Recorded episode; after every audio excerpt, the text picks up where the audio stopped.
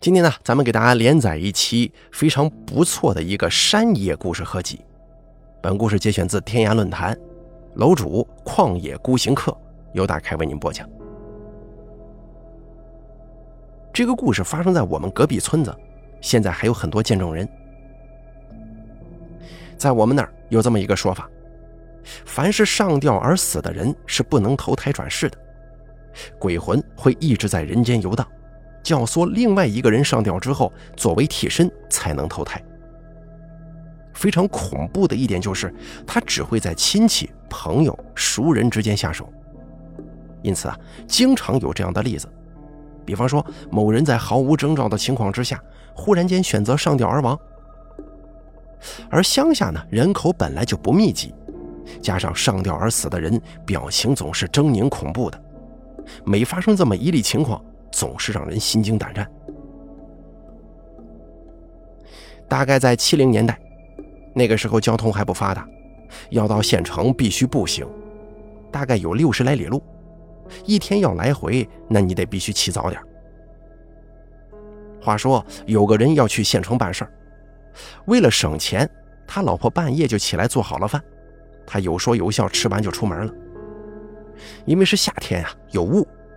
再加上乡下人本来就少，还得走山路，一向胆子比较大的他还是有些害怕，因此走得很快。走着走着，他突然看到前面有一个模糊不清的人影。这个人影走路的样子，他感到非常熟悉，但就是想不起来他的名字是什么。估计啊，应该是熟人，于是小跑的追上去。可是不管怎么追，他与那个人影之间总是有一段距离。大声招呼他，那个人也不回头。可是接下来追了几里路，前面那个身影突然之间不见了。这个时候他才猛然间想到，刚才那个身影不就是几年前吊死的那个某某吗？一想到这个，他一下子瘫在路上，过了很久才哆哆嗦嗦地爬了起来。然后拼命地往回跑，实在是跑不动了，站着喘粗气。一抬头，他发现那个上吊死去的某某就笑眯眯地站在他面前呢，手里还拿着一根棕绳，居然开口说话了：“老庚啊，今天你要走了。”说完这句话之后，他又不见了。说来也奇怪了。他听完这个人给他说的这段话之后，反而不怕了，就跟个没事人一样，慢慢的走回家，并且把这个事跟他老婆说了。然后他让他老婆做饭，他老婆就说：“你才刚吃完出门没多久，怎么又要吃啊？”他说饿了。后来吃完饭之后又洗了个澡，一切正常。可没过多久，精神一下子错乱了一样，不停的摔东西，然后找绳子上吊。他老婆拉都拉不住啊，赶忙找来邻居跟他的兄弟帮忙，四五个男人才把他按住，坐在凳子上。这下子整组生产队的人都过来了。时间到了下午，他神情似乎又清醒了，还能跟大家聊天呢。他老婆就去做饭招待大家。再往后，他说有点累了，就进房间睡觉了。等他进门之后，就把门锁了。一群人在房间前抽烟，就商量该怎么办呢？等到吃完饭的时候，大家把房门打开一看，他用自己的裤腰带在竹椅上把自己吊死了。没有人能够相信一个人是怎么做到在不到身高三分之一的竹椅上吊死的，并且他是死的这样悄无声息，也没有听到挣扎，甚至喊叫。咱们接下来啊，再给大家说个故事。这回呢，说一个很神秘的动物——麂子。恐怕在很多地方都有这个动物吧，但是在我们那儿却是一种很神秘，甚至说很灵异的一种动物。一般来说呀，麂子是非常机警的，即便用猎枪也是很难猎捕到它。但非常奇怪，有时候它会突然变得很迟钝，甚至有人在野外徒手抓到过。更有甚者，他会神不知鬼不觉地跑到人家家中。当然了，这就是他最灵异的地方了。咱们现在说的这个绝对不是编故事啊！徒手抓过或者用木棍打死过几子的人，基本上都得倒大霉。而我就见过其中几个。如果家中跑来几子，意思是基本上要死人了。大概在我七八岁的时候吧，有一回，一只麂子居然大白天的跑到村中的稻田里，然后一大群狗疯狂追逐。可奇怪的是，这只麂子居然往我们生产队跑，而且一下子就跑进了一户人家的客厅当中。这么多条狗在追着它咬，却没有一条撵上它。不过这个麂子最后被打死了。非常恐怖的是，第二年夏天，这家的男主人就被一个雷电给劈死了。正是因为这个事儿，从那以后让我对这种动物产生了无比的恐惧。还有一家人更惨，这个故事在我们那个村上点年纪的人都知道。有一天，这家人围坐在桌子上吃饭，吃着吃着，发现桌子底下有一只纯白的动物。开始的时候啊，以为是一只猫，男主人用脚踢了它一下，想赶它走，可是它却蜷缩在桌底下不动弹。等吃完饭一看，不禁大吃一惊啊，居然是一只麂子。要知道，这户人家住在村子中央，周围紧挨着很多户人家。当时啊，几乎家家养狗。这只麂子是怎么跑到家里去的？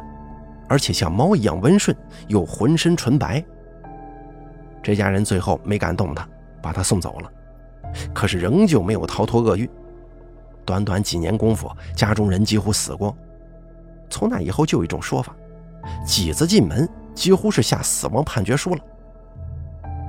不过呢，如果你是用火铳在山中猎杀的，那绝对没问题。麂子的肉质是非常鲜美的。按照我们那儿的说法，野味当中，张、麂、鹿、兔，它的肉排名第二。以前野生动物多呀，像野猪、野鸡之类的，根本排不上号。在我们家那边，还有一种捕捉麂子的方法，那就是下套，这个就更神秘了，神秘到颠覆我的世界观。因为我本人也算是受过四年高等教育，学过马克思哲学的。下套的原理基本一样，野生动物都非常警觉，一般都会选择去熟路觅食之类的。要是没有人类的话，的确是一个很好的办法，极大的降低了风险。可是咱们人类也就抓住它这一点了，找到动物下山的主路线，再根据脚印确定它下脚的方位，然后在它必下脚的地方设套。啊，不过呢，这个概率不是百分之百啊，能不能套住它还有运气成分。我本人呢对下套有一定的了解，这种方法在我们家那里套兔子、野猪，还有一些我不知名的动物，用这个招没问题，但唯独套不到麂子。我们这儿有专门的人会设置几套，方法跟我前头讲的一样。不过下完套之后啊。会在口中念一套咒语，也许有人会说这是故弄玄虚吧。可是我们身边就有很多这样的例子呀。师傅没祷告，下套是套不住的；一祷告，哎，就能套住几子了，百试百灵。更让人不可思议的是，下套的地方一般离住的地方很远。我们下套总是每天去查看是不是套住猎物了。可是学会套麂子的人，他们不用，因为他们的套如果套中麂子的话，晚上做梦啊会梦见的，第二天早起去收就行了。我有一个邻居会这个手艺，有一次呢缠着他去套，第二天一早我就拉他去看看有没有套中，他笑着说没有。我不相信呢，一去果然没有。第三天他又说没有，我也看了，确实没有。那个时候我年龄还小，对这个有极大兴趣。邻居又经不住我缠，几次去看都没有，我的热情也渐渐消散了，就再也不去看了。等到了第六天的时候，他却一大早把我从床上拉了起来，说套是肯定套住了。一到山上，果然套中了，并且还活蹦乱跳的，好像刚套中不久。如果说这件事儿大家觉得有疑点，那认为合理的解释就是，那就是我那邻居啊，每天天不亮的时候就先到山上看一遍，然后在一个孩子面前炫耀一番吗？大家觉得至于吗？至少在我的观念当中，好像没有这么无聊的人吧。但是学会这种手艺的人，必须严格恪守“赢口不赢声”的法则，也就是一年只能套几只，饱饱口福，绝对不能拿去卖，甚至吃还不能经常吃呢，否则轻的自己折寿，重的断子绝孙。在我们隔壁村啊，有一个人会这个手艺，年轻的时候他很谨慎，每年也就套那么几只。后来年龄大了，儿孙满堂，又都不在身边，人生寂寞呀，经不起周围的人对他的吹捧。因为曾经他经常把脊子肉分给村里人，因此很多人说他怎么怎么厉害。年龄大的人呢就是这样，经不起夸呀，因此他就经常设套打发时日。有一天他设完套回家，正睡得迷迷糊糊呢，窗户突然砰的一声打开了。他一下子就惊醒了，推开门之后，发现外头一点风都没有。这会儿啊，他有点害怕了，关上窗户，躺在床上一直睡不着。快鸡叫的时候，他模模糊糊的看到一个白须老人站在他床边，也不说话，就是这么板着脸瞪他。他确定自己当时没睡着，而最后呢，这个白须老人在他的肚子上轻轻摸了一下，就不见了。后来不知道怎么回事，他就睡着了。可等他醒来之后，突然就病得很重，床都起不来了。他的邻居急忙把他在城里的几个儿子通知回家。儿子们自然想赶快送父亲去城里的医院，可是他却坚决不同意，一定要等到我们前面说到的那个会下套的邻居去他家。他们是关系很好的朋友，必须得等这个邻居到了之后，他才肯去医院。我那邻居。着急忙慌地赶到他家的时候，他老泪纵横的就说：“老庚啊，我这一去就没有回来的命了，病是没得治了。我我这是去治命啊！我如果不去的话，我这几个儿子会丢脸的。人家就说爹生病了都不送医院给治，活活病死了。可是我那邻居说：你胡说什么呢？现如今医学发达，能治好的。”他摇了摇头，把这个事儿跟我邻居讲了一遍，我邻居也就不说话了。他临走的时候交代我邻居：“你去帮我收一下那个地方的几套，要是几子还是活的，你就帮我放生；要是死了，你到我家拿我穿的两件衣服给他包了，挖个坑埋了吧。”我那邻居啊，得到了他的这个嘱托之后呢，就到山上了，找那个套索。可找到一看，吓得脸都白了。套索上的脊子有三只脚被套住了，锁套的这个锁口只比鸡蛋大一点无论如何是不可能同时套住三只脚的。哪怕是一只死鸡子在那儿，有人想恶作剧，锁口也是塞不进去三只脚的。而不久之后，那个人就死在了医院里头。而我的邻居自从那回被吓到以后，再也没套过脊子了。接着再给大家说下一个故事：无矮子神。在我们家乡有一种被称之为无矮子的神仙，不过我个人觉得叫精灵好像更贴切一些，因为他们总是五个一群，个子不高，大概五六十厘米吧，头上有一个很高很高的帽子，一到晚上能发出类似火光的光亮，但是光很柔和。很多科普作品上说，野外的火光是磷发出的，这个我不信。如果说是磷产生的，那怎么解释他们会不停地移动，而且移动距离还非常远，并且会伴随尖叫声、笑声和说话声呢？我们那儿很多人都见过无矮子，而且他们似乎并不避讳人类看到他们的活动。无矮子亦正亦邪。大部分时候啊，他们是表现邪的时候，可更多的时候啊是逗人类玩。我们村有一棵大板栗树，那里曾经居住过五矮子。要是天气很晚，独自一个人从那树下经过，他们就会不断的往你身上扔沙子，但绝对不会做得太过分。所以人虽然会感到害怕，但过后啊不会像遇到其他灵异事件那样会产生倒霉呀、生病之类的。五矮子神每个人都有一张弓，如果贸然闯入他们的禁地，或者说冒犯了他们，他们会毫不留情地射你。而且他们的箭有很多种类，鸡鸭骨头啊、羽毛啊、树枝啊，他们应该是神箭手，可以随手拿起什么东西来就能射。而被射中的那个人就比较严重了，因为这些东西会深深地陷入肉里。起初症状跟生一般的脓包差不多，然后越肿越大。一般的医生给你治疗，只会让你的症状缓解，但不会痊愈，甚至一拖好几年，严重的还能造成残疾呢。我们家那边有专门治被他们箭射中的人，如果你亲眼看过治这种伤的过程，一定会觉得，怎么可能？我对此呢略有了解。我就稍微给大家讲一下它的神奇之处吧。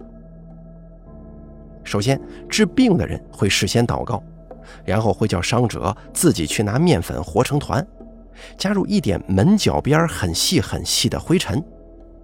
还有一些步骤这里就不说了啊，因为这个方法在我们那儿必须拜师学艺才能学到，保密的。治病的人会让伤者拿面团在有脓包的伤口上慢慢的滚来滚去。最后仔细的把面团分开，五矮子神的剑就包在这个面团当中了。我见过最大的剑是一支三厘米左右、牙签粗细的竹枝，而我爸见过的最大的是一段三厘米左右的犄角骨。只要把这个剑吸出来，病就可以自然痊愈了。这个五矮子神可能很喜欢吃鱼，而且捕鱼的方式跟人类有相似之处。喜欢在河里放毒，然后去捡。我们那儿有个人，有一天走夜路，突然发现河里的鱼到处乱窜，然后就一动不动了。他赶忙脱了鞋子跳下去捡，这鱼非常多，而且很大。他越捡越纳闷这条河怎么会有这么多鱼呢？这个时候，上游传出了很大的笑声。他循声看去，只见五个火光在河边走来走去。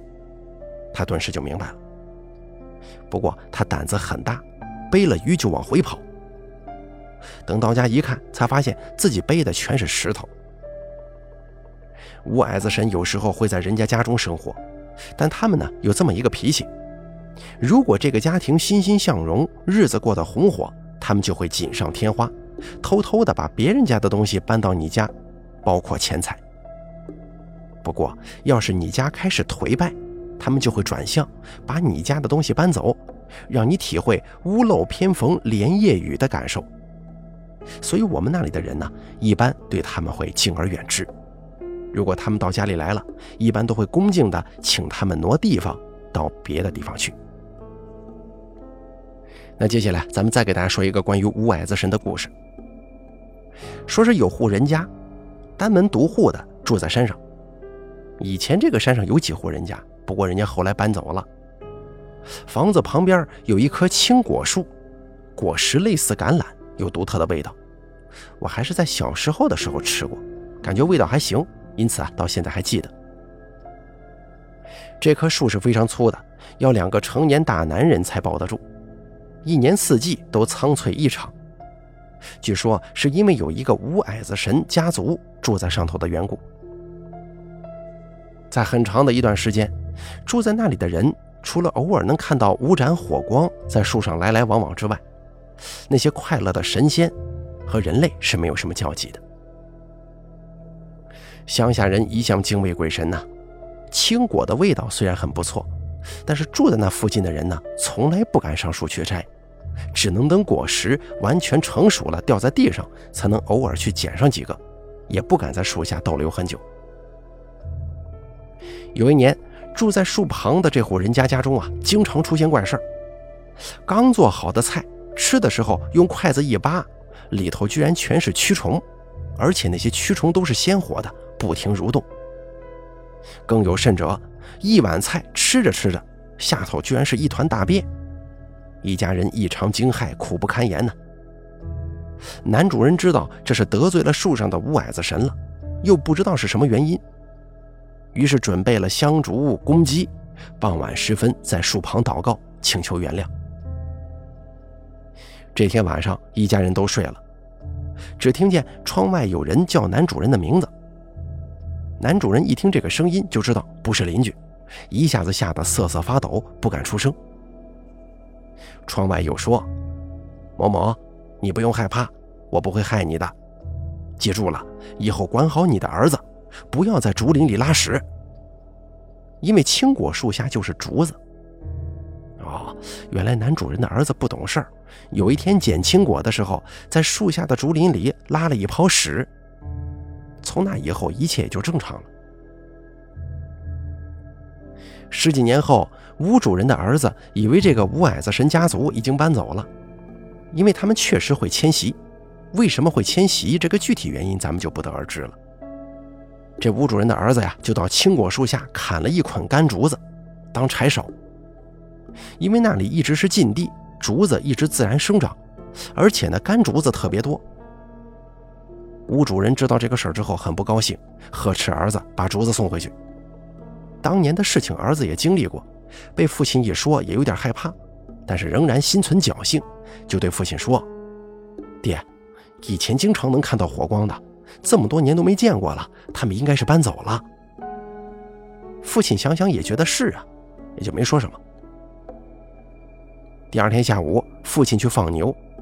一进牛棚，发现刚出生不久、还在喝奶的小牛不见了，找了半天也不见踪影。当下心中纳闷：要是被人偷了，谁会偷不值钱的小牛，把母牛留下来呢？他猛地想起前一天的事儿，就叫儿子扛了干竹子放回青果树下，并且对着树说：“我家这没用的儿子，图方便在这砍竹子，你们莫怪罪。”也是他不懂事啊。说完之后也没啥反应，小牛也一直没找到。家里人都认为牛没得找了，可谁料天黑的时候，青果树方向传出了小牛哞哞的叫声。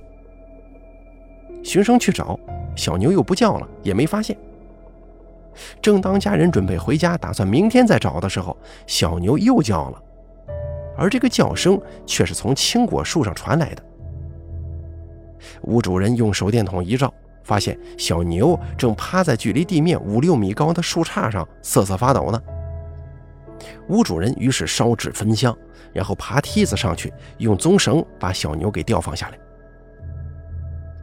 小牛浑身上下没有任何伤口，绝对不是大型猫科动物把它拖上树的，而且这种动物在我们那儿已经绝迹很久了。是人干的吗？似乎没有谁会开这样的玩笑吧。无矮子神有法力，却很少恶狠狠地报复人类，更多时候只是捉弄一下而已。他经常现身，却总是欢声笑语，不令人感到战栗恐怖，应该是一群善良的精灵吧。我们那儿有许多雷劈妖精的传说，却从来没听说过有雷击五矮子神的故事。恐怕居于琼楼玉宇的天神，还不如自由自在的他们来的逍遥快活吧。好了，咱们本期故事就做到这儿了。本文节选自天涯论坛楼主旷野孤行客，由大开为您播讲。